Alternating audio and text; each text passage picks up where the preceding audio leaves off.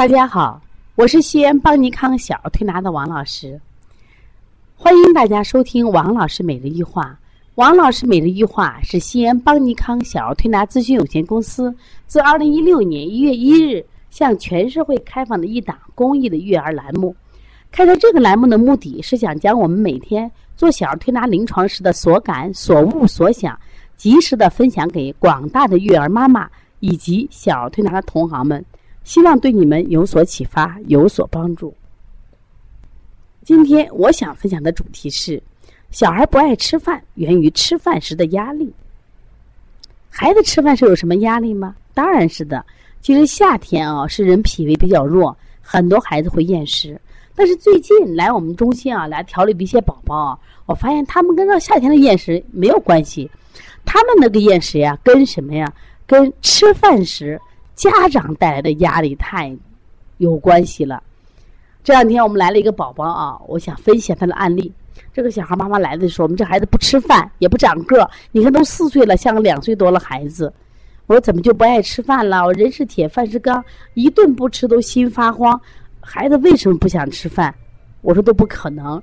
我们先找找原因吧。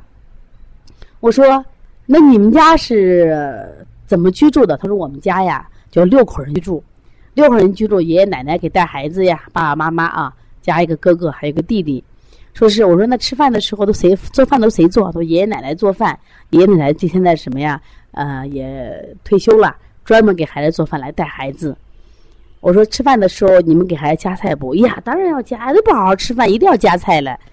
我说那是不是吃饭的时候是妈妈夹一块儿，爸爸夹一块儿？妈妈说吃西红柿好，爸爸说吃肉好，奶奶说吃豆腐好。他说：“就是就我们就是这样子的，所以说，当孩子坐到饭桌前，还没有去欣赏一下今天爷爷奶奶做的什么饭，我想吃哪道菜，结果自己的碗里就加满了菜。很可能有些同学他不爱吃的呀，他不爱吃的菜花，他不爱吃的什么呀豆腐，放到碗里的时候，是不是他就不想吃饭？我记得我小时候最不爱吃白菜帮子了，一见白菜帮子我就想，哎，不吃了，我少吃点儿。为什么不想吃？”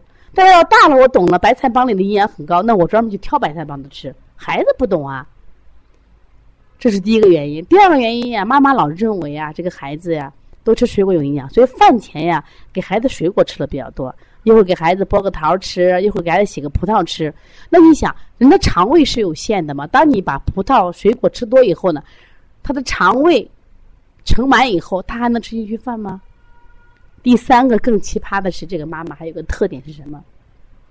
这个妈妈是个福建人，福建人呢，大家都知道，他们因为都是鱼米之乡嘛，他们都吃米，所以在妈妈眼里，包括她从小的生活习惯就是吃米、吃菜、吃鱼，每天三顿吃米饭，还都人们呢不嫌，她也喜欢吃。然后呢？他说他的孩子不爱吃米饭，爸爸就说了呀，说是王老师呀，我这孩子奇怪了。你看我们两口都是福建人，这个孩子呢出生在咱陕西，他就爱吃馍，可是妈妈就不让吃馍，妈妈认为这个馍没有营养，啊，也没什么档次。这个孩子爱馍爱到什么程度？就是不吃菜只吃馍都可以，他一次能吃一个甚至一一个半馒头。我说那为什么不让他吃了？你说我们陕西人啊，这每天就要吃面。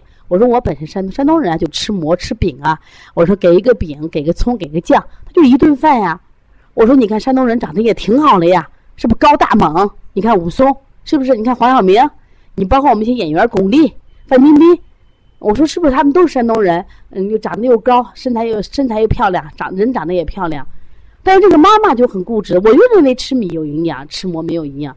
所以说，当孩子要吃馍的时候，他不给吃馍，他非得给吃米饭。可想这个时候的孩子，他还爱吃饭吗？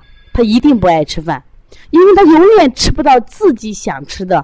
我记得有个段子就说嘛，说大人为什么爱吃饭？大人做的是自己想吃的，那小孩为什么不爱吃饭？因为你经常做的都是我不爱吃的饭，是不是你不理解孩子在吃饭的时候给孩子压力？第一个做了孩子不爱吃的饭。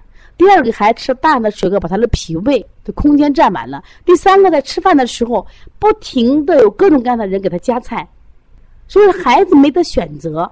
因此，我选择不吃饭。还有，当有的家庭有选择，有的孩子不一旦选择不吃饭，去看电视的时候呢，家里人会端着碗去撵着他。孩子一边看着电视，他们往嘴里塞，所以孩子并不知道我吃的是什么，他对吃饭不感兴趣，甚至是应付。长期以来，那么脾胃对这些饭菜也产生反感，结果长久以来，孩子就出现厌食的状态。这种厌食完全是错误的喂养导致的，但是这在厌食里占了一大部分。所以我们很多小儿推拿师来调理厌食的时候说：“老师，我都调不好。”我说：“你先问问他怎么喂养的，喂了没有？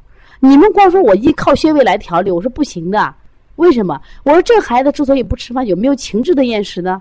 原来我分享过一个情志厌食。”妈妈一个这孩子学习不太好，妈妈一到饭桌上吃饭，就妈就训他：“你为什么不好好学习？吃多了啊，你跟猪一样光着吃饭。孩子如果不吃了，你不好好学，怎么能学习好？你说这孩子能吃吗？孩子纠结的很，吃多也不行，不吃也不行，这都是情志厌食。所以说，在厌食里边，过度喂养和情志厌占了很大比例。希望我们的妈妈和同行们在这方面多加注意。我想。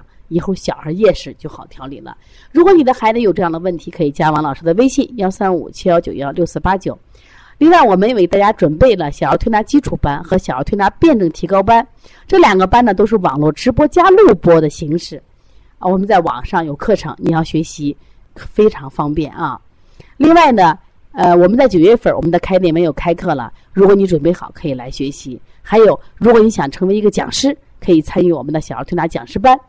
可以把中医文化传播得更远。好，谢谢大家。